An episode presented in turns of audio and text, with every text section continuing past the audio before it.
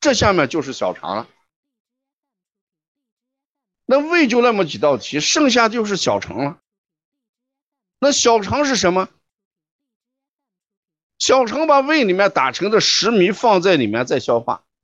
大家说，在脾的脾胃系统里面，主要吸收的、消化的场所是小肠还是胃？传化万物。主要消化的场所是胃还是小肠？你要好好想一下这问题。你看人这个小肠曲曲折折、弯弯曲曲的，大概要七点五米嘞。大家想一想，小肠为什么要弯弯曲曲的这么长？为什么不直着长呢？是想让这个食糜在小肠里面停留的时间长还是短？想让它在里面停留的时间长还是短？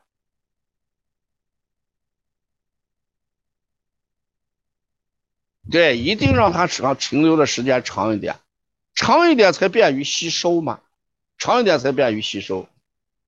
所以我过去在讲小肠的时候，这个小肠上面有好多小肠绒毛，这个小肠绒毛就像我们过去看那个电视剧里面财主手里拿的皮鞭一样。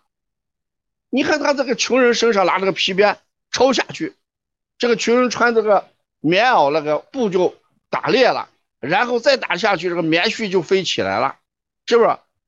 那事实上，这个小肠绒毛也不断的在抽打，不断的在抽打，抽打，抽打的时间越长，抽打的力量越大，它食物越细还是越粗？你好好想一想，它不断的抽打，不断的抽打，结果打的结果，这个食糜是分子颗粒是变小了还是变大了？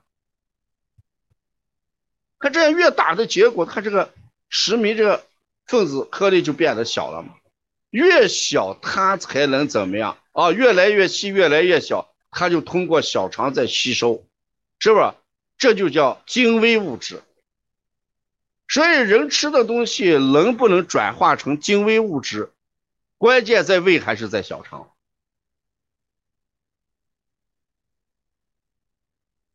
你好好想一想，人吃的东西好吸收，是吧？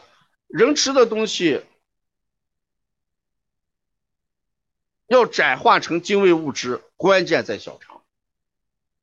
那小肠如果把这个精微物质转化的非常好的话，大家说，这个大便这个糟粕里面的营养物质就多了还就少了？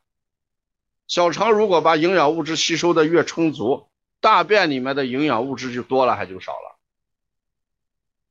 那大便里面的营养物质肯定就少了，是不是？所以这个大便就不臭了，大便就不臭。我们之所以大便臭的原因，就是小肠的分清泌浊的能力弱了啊，分清泌浊的能力弱，好多东西没有提炼出来，直接排到大肠里面。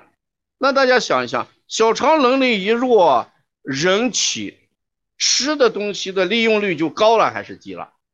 小肠的吸收能力一弱的话。人对营养的吸收的就高还是吸收率是高了还是低了？你把这个道理一想，哎，小肠这个肯定就低得很。这时候人就叫营养不良，吃的多拉的多，营养不良。好多孩子就这样。我说这个孩子营养不良，爷爷奶奶就急了，怎么营养不良？我们孩子吃的鱼吃的虾。吃的深海鱼，甚至我给孩子还吃的冬虫夏夏草。我们这么有钱的人，怎么给孩子营养不良嘞？他理解错了。孩子营养不良，并不是说你吃了什么，关键在小肠吸收了什么。你这个孩子小肠功能弱的很，你就吃什么他都不转化。这你不要说你家吃的好，不是这个道理，这就是吸收的问题啊。你讲到这就知道了。那在考点上。小肠有个泌别清浊的能力，清就是精微物质，浊就是我们的残渣，最后排到大肠里面，排到大肠里面就变成什么？啊，就变成粪便了啊！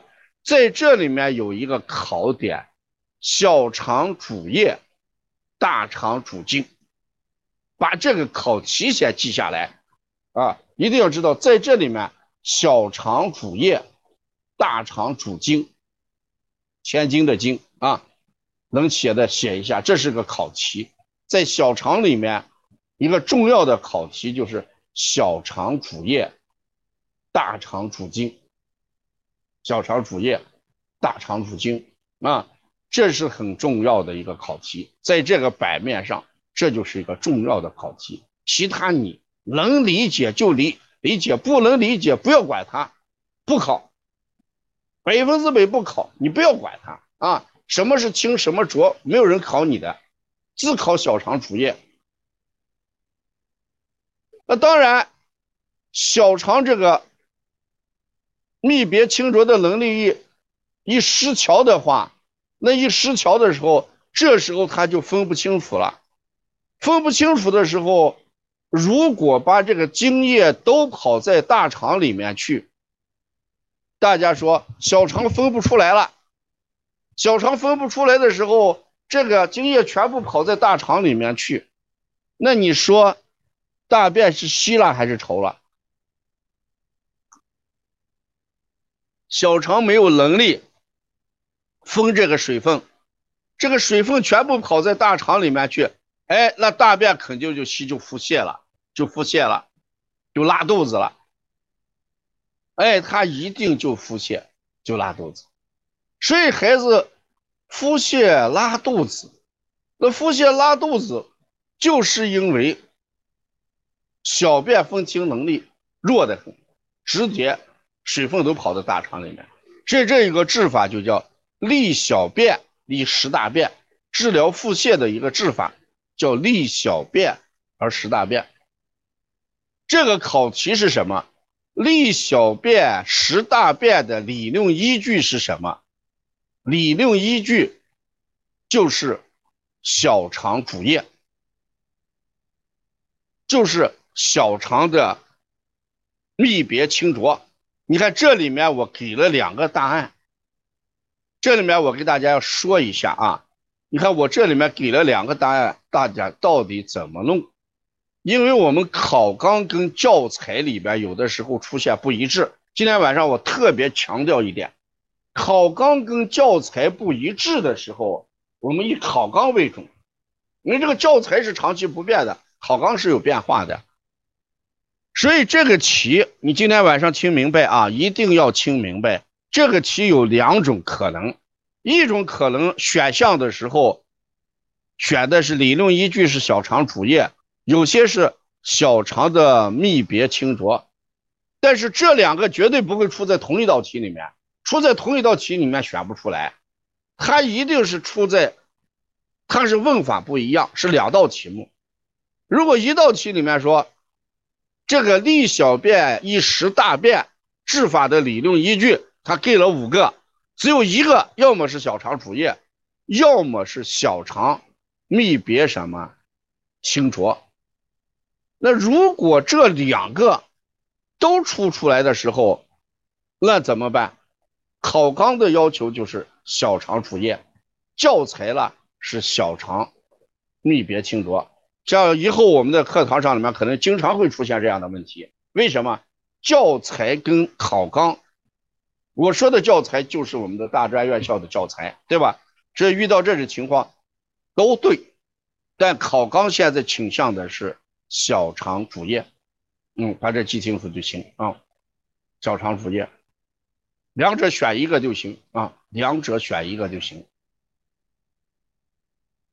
那这里面你看，小肠主液是什么概念？看大肠主精，小肠主液，这两个版面是两道题，两个版面是两道题啊，两个版面是两道题啊，你记下来就行，其他的白颜色的不记。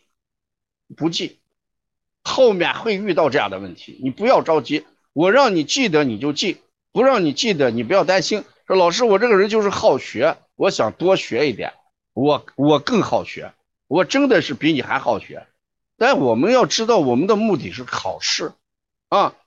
考家这个主考官不因为你好学就给你给高分，主考官一定是因为你答对了才给高分。你明白没有？所以你这时候，你掌握的越精，掌握的越准，你的峰值越高，而不是比谁掌握的多，而是比谁掌握的精。你把我这个话要好好理解一下。我们现在这个课堂教大家要学的是精跟种的问题，而不是知识涵盖量大的问题。考纲一类的知识一个都不能落，考纲以外的东西尽量不讲。为什么用个尽量不讲？不要增加大家的负担。九门课程一年要拿下来，我们都还在上班，所以这要放现实一点。头脑要清醒一点，对不对？如果你头脑不清醒，你不现实，你贪多嚼不烂，到时候两败俱伤，两败俱伤。为什么我在这个课堂上不放开讲？我在周一的课堂里面放开讲嘞，因为周一案例就是临床，怎么讲都不错。考点就不能这样讲，小肠主叶就是主叶，大肠主经就是主经。不能在这里面再讲了，你讲了学生就不会答了。所以大家听过我周一案例课，再听我这个课，一定知道我这个人头脑是清楚的，对不对？所以大家一定要明智，要做智者，一定要做智者啊！什么叫智者？智者就是懂得舍和取的问题，对不对？该拿的不放弃，不该拿的痛痛快快的舍掉。日本有一个作者写了一篇文章，叫“断舍离”，是不是？断舍离，断就是断掉我们的不需要的想法，舍把不需要的、不用的东西舍掉，与考试没有关的知识先舍弃。离，该离别、该分开的时候分开，所以断舍离，对不对？断舍离看起来是生活的一个哲学，事实也是人生的一个哲学。所以我在我的课堂里面，也就是断舍离，大胆的放弃一些与考试无关的东西，让同学们学的轻松，学的好掌握，学的能考过试，这就是我的目的啊！所以希望大家也要学会人生哲学，断舍离，断舍离啊！就这两道题，别的不要管了啊！讲完小肠就讲膀胱。